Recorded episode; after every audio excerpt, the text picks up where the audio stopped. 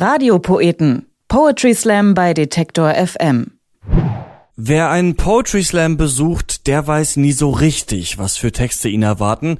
Manche Poeten präsentieren tieftraurige Lyrik, andere rufen in politischen Manifesten zur Revolution auf und wieder andere erzählen ulkige Geschichten aus ihrem Kiez. Und dann gibt es dann noch die Texte von Andy Strauß, bei denen man nie weiß, wie sie enden werden. Sie sind gruselig, aufbrausend und irgendwie auch verdammt lustig. Andy Strauß slammt seit 2006 und zu seinem zehnjährigen Bühnenjubiläum hat er in diesem Jahr die Textsammlung Friss Chaosordnung beim Unsichtbar Verlag veröffentlicht.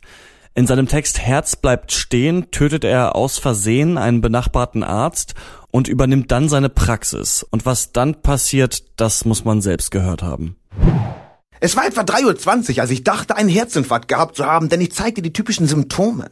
Meine Haut fühlte sich weniger weich an als normal, mein Bartwuchs hatte für einen Moment ausgesetzt, der Kühlschrank war leer und am eindeutigsten, mein Herz hatte aufgehört zu schlagen.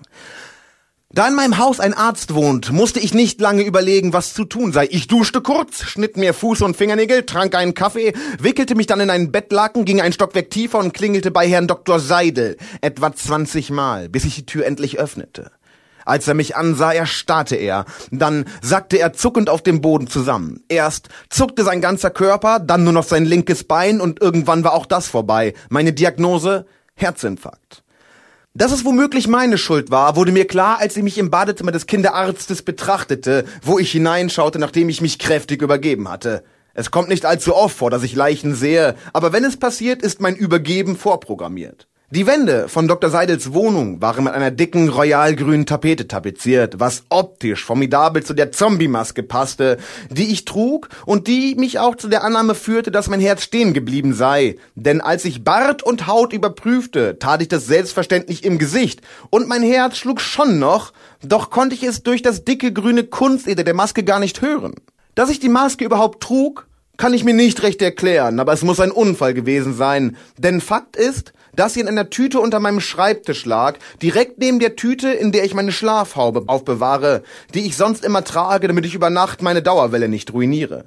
Ich glaube, dass ich sie gekauft hatte, um sie meiner Tochter bei ihrem nächsten Besuch überzuziehen, denn ich wollte gucken, ob ich einen Unterschied feststelle. Schließlich kommt sie eher nach meiner Ex-Frau, die eine beachtliche Ähnlichkeit zu der Maske aufweist. Da ich nun meinen Nachbarn, Herr Dr. Seidel, irgendwie umgebracht hatte und es als Ehrenmann natürlich wieder ins Reine bringen wollte, überlegte ich mein weiteres Vorgehen. Zuerst wollte ich mich einfach bei ihm entschuldigen, aber er ging nicht darauf ein, wollte mir nicht mal die Hand geben, als ich ihm meine reichte. Ich entschied mich also, mich bei seiner Verwandtschaft zu entschuldigen, konnte diese in seiner Wohnung allerdings nicht finden, weswegen ich dann tat, was ich tat. Ich erschien in der Praxis weit bevor die Sprechstundenhilfe da war und schickte dieser sowohl eine Mail als auch eine SMS, dass sie heute frei habe. Dann studierte ich den Terminkalender für diesen Tag. Es würde schon alles schiefgehen, dachte ich, denn meine bisherigen Diagnosen an diesem Tag waren ja zu 50 Prozent richtig gewesen. Das erste Kind kam um Punkt 8 Uhr. Und da ihm ein Bein fehlte, fragte ich gar nicht erst, was uns denn fehlen würde, denn es war völlig klar. Symmetrie. Mit einem Bonbon betäubte ich das Kind, dann sägte ich das andere Bein ab und rollte das Kind an die Bushaltestelle vor der Praxis. Als ich alles gereinigt hatte, saßen Kinder zwei und drei schon im Wartezimmer. Kind zwei hatte rote Flecken am Körper.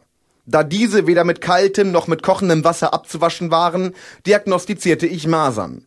Eigentlich wollte ich die roten Flecken mit einem Abdeckstift übermalen, musste aber einsehen, dass ich dafür nicht genügend Abdeckstift hatte. Glücklicherweise war der rechte Arm, an dem ich das heiße Wasser ausprobiert hatte, schon gänzlich rot, so dass es nicht allzu lange dauerte, auch den Rest des Kindes mit roten Eddings anzumalen. Rote Eddings gibt es hier genug. Das Kind lachte, als ich sagte, dass es jetzt ein Indianer sei, woran ich feststellen konnte, dass es nun geheilt war. Das dritte Kind brachte seine Mutter mit und sah, im Gegensatz zu dieser, wie ein Hamster mit prall gefüllten Backentaschen aus. Erst musste ich etwas lachen, so blöd sah das aus. Dann erkannte ich den Ernst der Lage.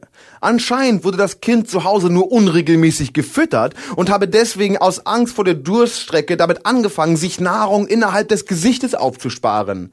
Wie oft füttern Sie es? fragte ich die Mutter, die mich verwirrt anschaute. Was? stammelte sie. Ich hatte sie erwischt. Ihre Nervosität hatte sie überführt. Hören Sie, wenn Sie mit der Erziehung Ihres Kindes überfordert sind, dann, dann muss ich jetzt das Jugendamt anrufen, drohte ich und schlug leicht mit meinem Gehstock gegen den Schädel des Plastikskeletts in meiner Praxis. Es wackelte weit bis unterhalb der Hüfte. Aktio, Reaktio, fügte ich hinzu. Dann verblüffte sie mich, indem sie sagte, dass ich gar nicht Herr Dr. Seidel und vermutlich nicht mal ein richtiger Arzt wäre. Ich fragte mich, wie sie darauf gekommen sei, gehe aber davon aus, dass meine perfekte Dauerwelle mich verraten hat. Denn auch, wenn ich Herrn Dr. Seidels Gesichtshaut abgeschnitten und exakt über meine gelegt hatte, wollte ich doch nicht auf meine Goldlöckchen verzichten. Komm, Karl Kurt, wir gehen, sagte sie, fasste das Kind bei der Hand und zog es aus meiner Praxis. Jetzt sitze ich auf einem Drehstuhl und betrachte durch das Fenster, wie Frau und Kind in ihren Wagen steigen und davonfahren. Das Wartezimmer ist wieder voll, doch ich denke, meine Pflicht getan zu haben. Denn auch, wenn ich einen alten Mann getötet habe, habe ich doch immerhin zwei Kinder retten können. Vielleicht schenke ich das nun überflüssige Gesicht von Herrn Dr. Seidel meiner Ex-Frau. Dort ist es mit Sicherheit angebracht und ganz eventuell erleben wir dann einen zweiten Frühling. Das war Andy Strauß und wer ihn live erleben will, der kann das. Heute Abend am 23. September mit seiner Soloshow im Kito in Bremen, am 26. September im Kubanova in Münster auf seinem eigenen Poetry Slam Die 2-3 und am 29. September in der Mannheimer Feuerwache im Duo mit Tono Bommelino. Weitere Infos und Termine gibt's auf establishmensch.de oder auf facebook.com slash Andy Strauß und Strauß mit S und Z geschrieben. Und das hier sind weitere Poetry Slam Termine für Deutschland. Am 27. September steigt der Kölner Poetry Slam Reim in Flammen im Stadtgarten. Es lesen unter anderem Mario El Toro, Philo und Peter Parkster. In Münster tritt Sebastian 23 am 5. Oktober mit seiner Soloshow Blatt vorm Mund im Kubanova auf und am 6. September findet in Dresden der Live Lyrics Poetry Slam statt, unter anderem mit Team Natürlich Blond, Nile und Bonnie Lietchen. Radiopoeten. Poetry Slam bei Detektor FM.